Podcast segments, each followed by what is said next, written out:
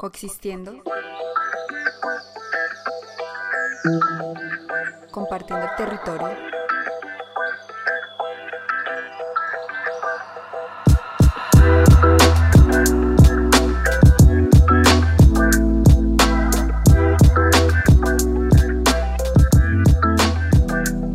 En el programa número 4 de nuestro podcast Coexistiendo, compartiendo el territorio, hablaremos con un ser humano extraordinario, muy de agua, Fernando Trujillo, doctor en zoología de la Universidad de Aberdeen en Escocia. Fer, yo sé que eres muy modesto con el tema de los premios, pero para quien te conoce por primera vez y no en sí por los premios, sino porque representan tu arduo esfuerzo en el campo de la conservación, aprovecho para mencionarlos. Fuiste premiado por la Sociedad de Mamíferos Marinos con la distinción Emily Shane, nominado por Rolex al Premio Internacional de Conservación y por la BBC a una vida dedicada a la protección de especies en peligro. Además, ganaste el Whitley Gold Award en 2007, eres científico chair de la Comisión Internacional Ballenera en Pequeños Cetáceos y Cacería Aborigen, miembro del grupo de especialistas en cetáceos y nutrias de la Unión Internacional para la Conservación de la Naturaleza y miembro de la Academia Colombiana de Ciencias. Además, Fer, eres un fotógrafo de naturaleza increíble. Todo un honor tenerte hoy como invitado en el cuarto episodio de nuestro podcast divulgativo sobre coexistencia. Gracias por darme la oportunidad de volver a compartir un espacio juntos para conversar sobre los delfines de río del Amazonas. Cuéntanos cómo te encuentras. Yo feliz de estar aquí acompañándote, verdad que sí, porque nos unen muchos años de amistad y hemos podido caminar en algunas ocasiones el sendero de la conservación juntos, eh, especialmente cuando trabajábamos con, con grandes felinos contigo. Así es, Fer. De los recuerdos más memorables que tengo son de mi participación en diferentes proyectos de la Fundación Omacha, donde trabajamos juntos en la conservación de felinos silvestres como el jaguar y otras especies amenazadas, también junto a las comunidades locales. Gratos recuerdos de verdad que tengo. Después de contarle a nuestros oyentes sobre tus méritos profesionales, ¿puedes contarnos cuál ha sido el foco de tu trabajo en el área de la conservación y cómo la has ido desarrollando e implicándote con otras organizaciones en el Amazonas? Bueno, pues eh, como, como dices, yo ya llevo 35 años trabajando con, con diferentes especies en Amazonía, en la Orinoquía, en el Caribe. Eh, nos hemos enfocado mucho especies amenazadas. Dentro de esas especies están los delfines, los felinos, los armadillos, las tortugas. Y una de las cosas que, que siempre nos ha motivado mucho es identificar justamente esos conflictos que hay entre las comunidades humanas y las especies y los ecosistemas que queremos nosotros preservar.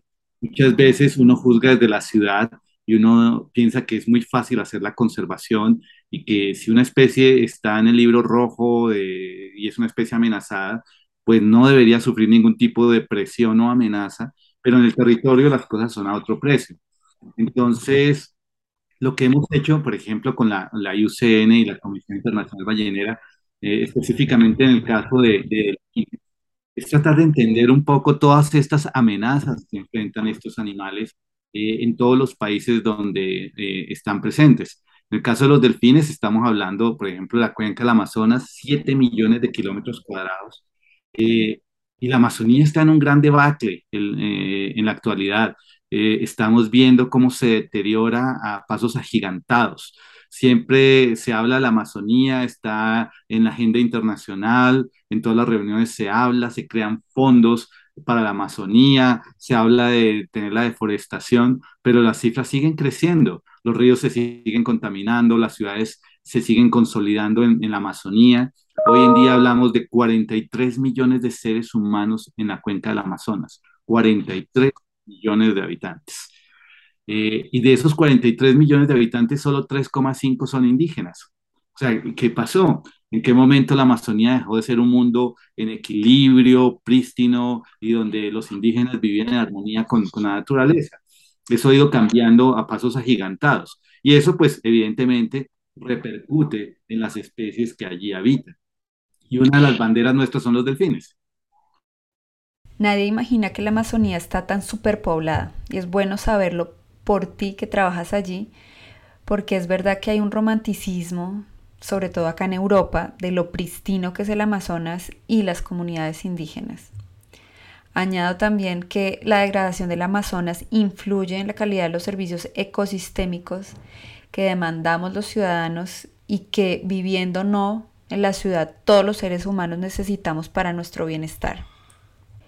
Y volviendo al tema del incremento desmedido de presencia humana, te pregunto, ¿cómo se ha ido desarrollando la relación entre los delfines y los humanos que se han ido asentando en la cuenca del Amazonas, tanto de comunidades indígenas como personas foráneas no indígenas? Bueno, pues a lo largo de tres décadas ya he visto, digamos, cambios sustanciales. Cuando llegué a la Amazonía eh, había un respeto enorme de las comunidades indígenas hacia los delfines, hacían parte de su cosmogonía, sus historias, eran seres sagrados en el fondo de los ríos, mantenían el equilibrio eh, en, las aguas, eh, pero eso fue cambiando, eso ha ido cambiando porque, eh, digamos, de un modo de producción eh, de subsistencia de, las comunidades indígenas, se han venido instalando modelos capitalistas de, de, uso de los recursos, de necesidades creadas hacia los mismos indígenas. Un ejemplo que me gusta siempre ilustrar es que eh, en los estudios de antropólogos y biólogos veíamos que había una gran incidencia de cacería y de pesca en diciembre y en enero. Eh, y eso decíamos, bueno, es curioso porque en esos, en esos meses será que hay mayor abundancia y no, la, la relación es porque eh, instalamos la costumbre de celebrar la Navidad en diciembre y en enero eh, deben entrar los niños a los colegios, a las escuelas. Si bien muchas escuelas son de carácter público, los padres deben comprar zapatos, uniformes, útiles escolares. Entonces, con todas estas nuevas eh, necesidades creadas para los indígenas, se genera una presión adicional sobre los recursos naturales. Luego, entonces, empiezan eh, a haber una, una, un gran, eh, paradoja con los, con los jóvenes indígenas. No son ni propiamente indígenas ni son occidentales. Están estudiando en un sistema educativo occidental eh, y sueñan con ese mundo occidental que ven en la, en la televisión, quieren tener su, su, móvil, quieren tener una moto, quieren tener una vida más occidental que la que era eh, en el mundo indígena. Entonces estos jóvenes quedan como en, en, un limbo eh, cultural de que no saben para dónde, para dónde moverse. Empiezan a crearse necesidades económicas. Entonces empieza a haber una mayor explotación de la pesca, entonces, la mayoría de especies eh, comerciales han ido colapsando en toda la cuenca del Amazonas y se va generando una cadena buscando que otras especies puedan reemplazarlas. Entonces, la pregunta es cómo logramos que 43 millones de seres humanos que viven en la Amazonía tengan actividades económicas sostenibles y no se generen grandes conflictos. En la Amazonía tenemos, por ejemplo, minería ilegal, eh, ilegal también, eh, el oro. El oro, un kilogramo de oro vale 45 mil dólares el kilo en el mercado internacional. 45 mil dólares el kilo. Un kilogramo de, coca, que también hay cultivos ilícitos en Amazonía en diferentes países, vale 22 mil dólares el kilo. Y estamos hablando que alrededor de la coca hay una gran cantidad de mafias, carteles manejando esto porque es muy rentable. Entonces, el oro, que es el doble de rentable que la coca, también genera unos procesos bastante fuertes de deforestación, de contaminación por mercurio en los ríos, y eso hace que, las acciones de los gobiernos sean insuficientes. Entonces, digamos, esa convivencia entre, entre las comunidades y, la naturaleza cada vez se empieza a hacer más difícil. Y por otro lado, le estamos diciendo a todas las comunidades, miren, necesitamos soluciones basadas en la naturaleza. Es decir, tenemos que pensar en cómo aprovechar la naturaleza para generar eh, soluciones económicas. Y eso es posible. Lo, lo, único es que tenemos que ser muy creativos, innovadores eh, en ese proceso. Entonces, está el turismo de naturaleza. El turismo de naturaleza eh, ha ido creciendo en la Amazonía y creo que puede generar oportunidades interesantes para muchas comunidades locales. Hasta ahora, pues se quedan muchos de los recursos en aerolíneas, en hoteles de lujo, eh, y poco en las comunidades locales. Estamos haciendo capacitaciones eh, para que eh, los guías locales tengan mejores instrumentos, mejores herramientas, tengan eh, una, un acceso a las redes de Internet para captar ellos directamente sus turistas. Y eso puede llegar a, a mejorar. por darte un ejemplo, la observación de delfines en el Amazonas colombiano en solo 40 kilómetros de río está generando 8.3 millones de dólares anuales. Es una cifra importante si comparamos, por ejemplo, con la exportación de peces ornamentales de un país como Colombia, que está en el tercer lugar en Sudamérica y que está en 7 millones de dólares anuales la exportación de peces ornamentales. Es decir, que la observación de animales vivos eh, es superior a toda la exportación de peces ornamentales de un país. Entonces tenemos que pensar en soluciones basadas en naturaleza. Está el tema de la pesca. La pesca comercial eh, es una pesquería que pasa desapercibida y es, y es algo muy interesante que estamos debatiendo últimamente. La pesca en aguas continentales representa un nivel muy bajo del Producto Interno Bruto de los países, de muchos de los países de América Latina, de África y de Asia. Pero lo que pasa es que hay una gran informalidad en la comercialización de la pesca eh, de aguas continentales. Y yo creo que en el caso de la Amazonía estamos hablando de un negocio de millones de dólares que no ha sido entendido y no se ha visto como eso, de millones de dólares. Entonces, eso genera conflictos. Eh, ha generado conflictos durante muchos años con los delfines. Los pescadores ven a los delfines como competencia eh, en la pesca. Muchos pescadores me dicen, es que los delfines nos roban el pescado las redes.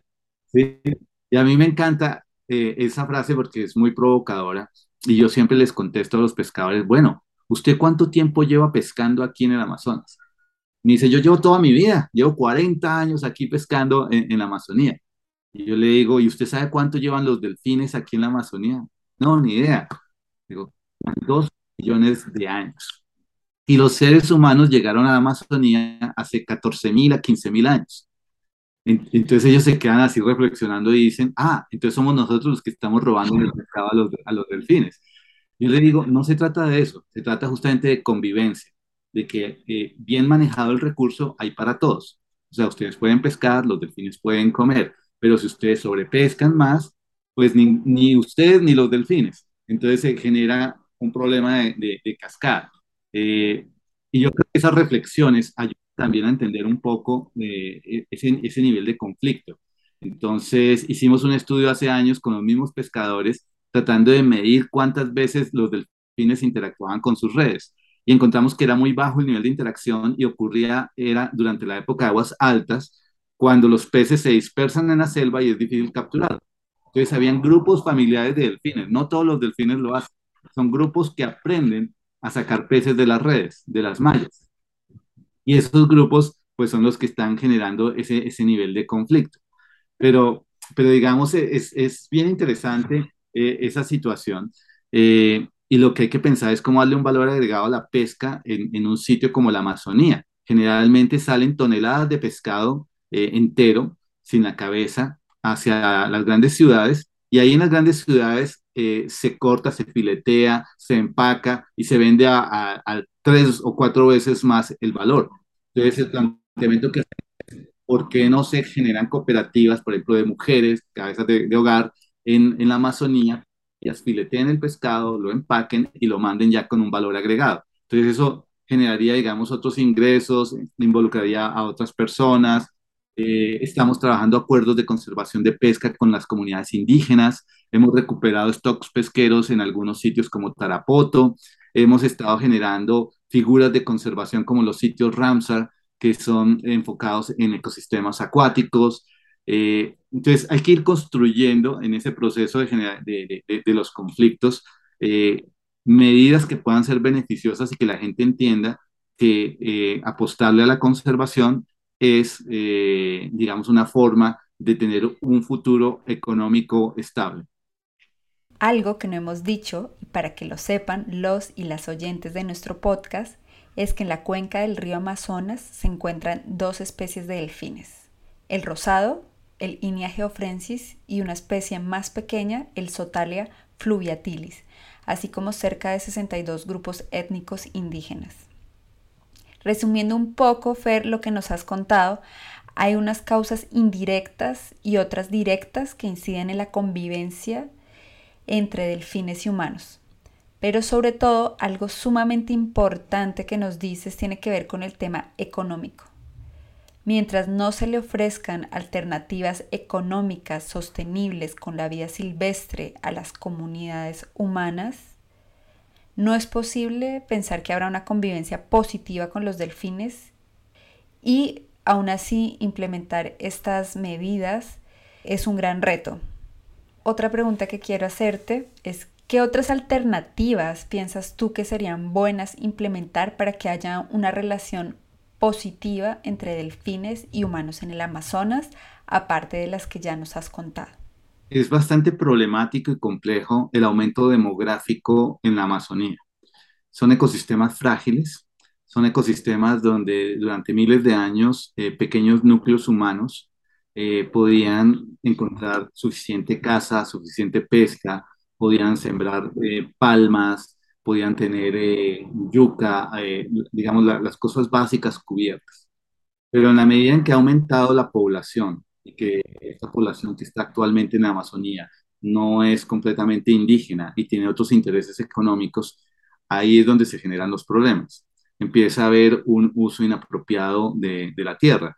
Veíamos eh, en los últimos años en Brasil cómo esos territorios indígenas empiezan a estar en riesgo ante posiciones políticas que dicen eh, un resguardo o un territorio indígena es improductivo desde la métrica eh, occidental de, tener un cultivo, de tener una explotación petrolera, etcétera, y ya se plantea desde el gobierno de Brasil una intervención en esos territorios indígenas. O si uno ve, por ejemplo, la situación en Ecuador o en Perú también con territorios indígenas donde sí hay extracción de minerales, hay extracción eh, de hidrocarburos, hay incertidumbre en la tenencia de tierra de, las comunidades indígenas, entonces los escenarios eh, son un poco pesimistas. Eh, vemos, digamos, una gran explotación de, hidrocarburos en, Amazonía, especialmente en los países andinos, eh, y estamos hablando de transición eh, energética a nivel global. Eh, entonces, ¿cómo, cómo se, se empata una cosa con la otra?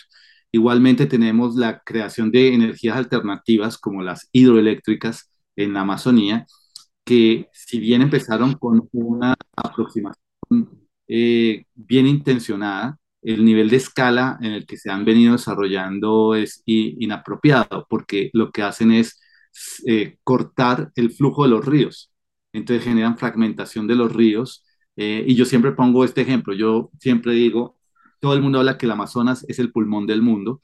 Y yo lo veo como un corazón. Un acostado. En estos días publicaron una reseña que me hicieron en, en un periódico acá que decían, la Amazonía es un corazón acostado, según Fernando Trujillo. Y es porque tiene la forma de un corazón y todos los ríos, todos estos ríos, el Amazonas tiene 6.500 kilómetros y más de mil tributarios, todos estos ríos son las venas que tienen vivo este corazón. Y cuando empiezas a poner represas en cada una de estas venas, ¿qué sucede con el corazón? Colapsa. según las proyecciones que tenemos, si se siguen construyendo hidroeléctricas que están planteadas, en más o menos 10 años solo quedarán tres ríos en la Amazonía sin represa, sin estar desconectados. Entonces esto genera también un problema para las migraciones de los peces, eh, esto a su vez afecta a las pesquerías, esto a su vez afecta a la seguridad alimentaria de, los pueblos que viven a, a, lo largo de la cuenca del Amazonas. Y ahí viene el tema de los modelos económicos. Entonces tenemos que entender esta región de la Amazonía como algo diferente como algo donde tenemos que ser innovadores y creativos para desarrollar el tema económico. No podemos ignorar que existen 43 millones de seres humanos y que necesitan ingresos económicos. No podemos ignorar que los indígenas tienen otra, ahora otros anhelos, otras expectativas eh, de vida. No quieren simplemente subsistir, sino que se quieren incorporar en, ese eh, mundo económico occidental de compra, de oferta y demanda, y, pues ya, ya están, ya están, digamos, inmersos dentro de ese mundo. Entonces es ahí cuando tenemos que, que, pensar en, en, soluciones de mediano y largo plazo. ¿Por qué es tan importante la Amazonía? ¿Por qué un oyente en Europa dice, bueno, estamos hablando de la Amazonía, pero ¿en qué nos toca eso a nosotros? Entonces todo está bien conectado. Nosotros, por ejemplo, en América Latina, a comienzos de este año, estábamos recibiendo polvo del Sahara, arena del Sahara. ¿Cómo es posible eso? Atravesando todo el Océano Atlántico, entrando por Brasil y llegando a países como Colombia. Lo mismo es el agua. Ahora estamos con un proyecto con National Geographic que se llama eh, Perpetual Planet eh, y está cofinanciado con Rolex. Eh, y estamos teniendo siete proyectos a lo largo de la, de la cuenca del Amazonas y uno de esos proyectos está midiendo con isótopos el viaje de las gotas de agua del Amazonas. Entonces, sabemos que la Amazonía es un engranaje climático fascinante. Tenemos el río Amazonas, pero además tenemos los ríos voladores. Para los que no hayan escuchado este concepto de los ríos voladores, es básicamente que la selva, cada árbol, inyecta a la atmósfera una gran cantidad de agua, eh, generalmente en las mañanas. Y esa agua se va convirtiendo en nubes que los vientos alisios del norte que vienen del Atlántico arrastran hasta los Andes. Ahí en los Andes chocan y, se, y, llueve, se precipita, ¿sí? Y esas gotas de agua llegan a Argentina, llegan a Uruguay, llegan a Paraguay, llegan a, a Colombia, eh, van a Brasil, luego vuelve y llueve y esa agua vuelve a los ríos, alimentan y vuelven otra vez al Amazonas. Entonces, eh, tenemos esos ríos voladores que conectan la Amazonía con, con, con todo. Estamos llegando a un punto que se llama el tipping point de deforestación, que si llegamos al 25% empieza por todo un proceso de desecación del Amazonas. Estamos en un 23% actualmente, estamos muy, muy, muy, muy cerca y es, la Amazonía se convertiría en grandes sabanas. Eh, si uno mira un mapa mundi, el globo terráqueo, y si miran dónde está situado la Amazonía, que es la, la zona ecuatorial, en el resto de países son grandes desiertos, son grandes desiertos por la irradiación solar perpendicular que, hay sobre el Ecuador. Entonces, la tendencia es a desecación. Pero en el Amazonas, esa combinación de la corriente de vientos del Atlántico, eh, la inyección de la gran cantidad de, millones de árboles eh, de agua a, la atmósfera y llevarla hasta los Andes, hace que este territorio sea húmedo y mantenga estabilidad climática global. Entonces, ahí está la conexión con Europa, con Estados Unidos, con Canadá, con China de la Amazonía. No nos podemos dar el lujo de perder la Amazonía. Entonces, tenemos que pensar en cómo generamos mecanismos económicos para esos 43 millones de seres humanos que seguirán creciendo. Entonces, para darles una idea también de la magnitud de esto, ¿cuántas personas viven, por ejemplo, eh, nómbrame alguna ciudad de España y dame el número de, pobladores. No sé, Valencia. Bueno, una ciudad como Valencia debe tener una población de menos de un millón de habitantes. Eh, una ciudad como Madrid, por ejemplo, tiene una población de más de 6 millones de personas. Fíjate, es posible que la Amazonía toda tenga más habitantes que España. Y ciudades como Manaos, Manaos, tiene cerca de 4 millones de habitantes. 4 millones de habitantes, una sola ciudad amazónica. Belén de Pará tiene 2 millones de habitantes y Quito se está llegando a casi un millón de habitantes. Entonces están consolidando las grandes ciudades en la Amazonía. Se están construyendo grandes carreteras en Brasil para conectar eh, estas ciudades. Eh, entonces el efecto de esto es, es, es muy grande. Es muy grande. De todo lo que nos has contado queda claro las amenazas tan fuertes que recaen no solo sobre los delfines de río y las comunidades indígenas, sino en la totalidad de los ecosistemas presentes en la Amazonía. En el episodio pasado de nuestro podcast hablamos con un artista también sobre esa importancia que tienen las tradiciones de las culturas indígenas que se están tristemente perdiendo sobre el manejo y la conservación del territorio. Entonces, ya terminando nuestra conversación, ¿Piensas que las soluciones para lo que pasa en el Amazonas se están dando? También me gustaría que nos dijeras dónde podemos obtener más información sobre tu trabajo y de qué manera podemos colaborar. Bueno, pues mira, yo creo que, hay que trabajar mucho con la gente local eh, y las soluciones vienen desde lo local eh, a lo regional y no desde las ciudades hacia, hacia lo local porque nuestro entendimiento es muy pobre desde las ciudades y no podemos llevar modelos copiados de ciudades a, regiones tan complejas como la Amazonía. ¿Qué podemos hacer nosotros? Eh, yo tengo varios consejos. Primero, volvernos consumidores responsables e informados. Cuando compramos una joya de oro, eh, supongo que nadie se cuestiona de dónde viene. Si viene de África, viene de Asia, viene de, la Amazonía, si eso está generando deforestación, contaminación. Entonces hay que buscar la calidad de lo que nosotros compramos. Los muebles que compramos vienen de la Amazonía, eh, procesos limpios, responsables, sostenibles. Lo que comemos, lo que ponemos en nuestras mesas, eh, vienen de pesca sostenible, vienen de, de, granjas sin crueldad para los animales, qué tipo de productos, o sea, volvernos consumidores responsables y exigir trazabilidad de los productos hace que nuestra huella y nuestro impacto en regiones tan lejanas como la Amazonía eh, pueda ser beneficioso. Lo otro, rompan la burbuja en la que viven. Generalmente todos en las ciudades vivimos en burbujas. Nuestro mundo empieza y termina en esa ciudad. Eh, eso es lo que conocemos y eso es lo que existe. Rompan esas burbujas. Imagínense cómo es la vida eh, en un país africano o en Asia o en Sudamérica. Atrévanse a viajar. Viajen conozcan las comunidades locales, conozcan las necesidades que tienen. Hoy en día con la globalización uno puede viajar por todas partes del mundo. Eh, yo veo, por ejemplo, en Amazonas que llegan muchos europeos por tres, cuatro días, quedándose un mes, dos meses, porque quedan fascinados con, con, con, el lugar. Entonces, rompan esa burbuja y atrévanse a, a, viajar. Eh, paren ese, esa rueda de, de, uso de plástico, de, uso, de, cosas de un solo uso, que lo que hacen es aumentar la contaminación a un nivel sin precedentes. O sea, ya no podemos seguir con eso. Nos pueden encontrar en la, página web de Omacha, que es www.omacha.org. Estamos en Facebook, en Twitter, en Instagram. Si me quieren seguir a mí en Instagram es Fernando Trujillo Omacha. Eh, ahí van a ver fotografías de naturaleza. Yo soy explorador de National Geographic también. Entonces, básicamente estamos hablando de expediciones, de animales, de biodiversidad. Entonces, ahí pueden eh, seguirnos.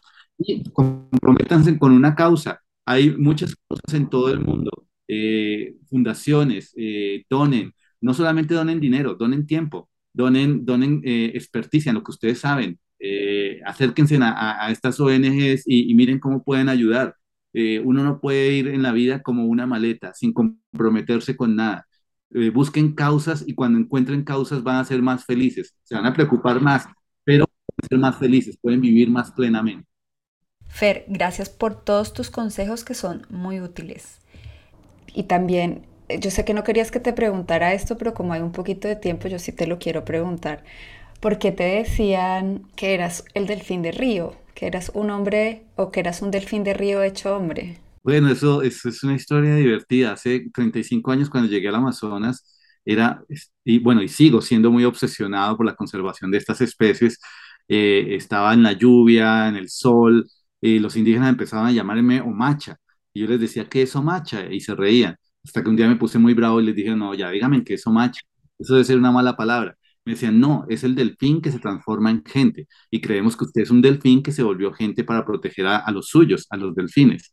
Y me pareció muy bonito eso. A mi hija mayor le dicen Omacha que quiere decir la cría del delfín. Y cuando decimos crear Omacha, le pusimos Omacha no por mí, sino porque me pareció una metáfora muy bella de ponernos en la piel de una especie, de un ecosistema y hacer algo por ella.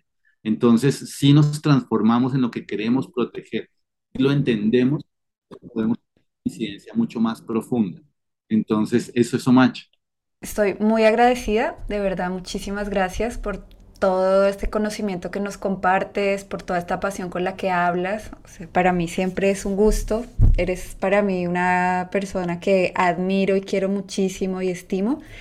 Y bueno, pues eh, ya saben todos, vamos a seguir a la Fundación Omacha en Colombia, Fernando Trujillo también en su Instagram y vamos a ver de qué manera podemos seguir apoyando la conservación de un ecosistema tan importante como es la Amazonía. Entonces eh, ya nos escucharemos en próximos episodios de Coexistiendo, Compartiendo el Territorio.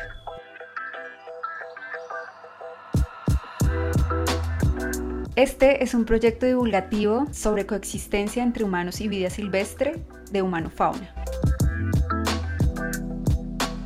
Síguenos en nuestras redes sociales Instagram, Facebook y Twitter. Este podcast hace parte de la familia de Ciencia y Medio Ambiente de Podcastide. Disfruta nuestro podcast y compártelo.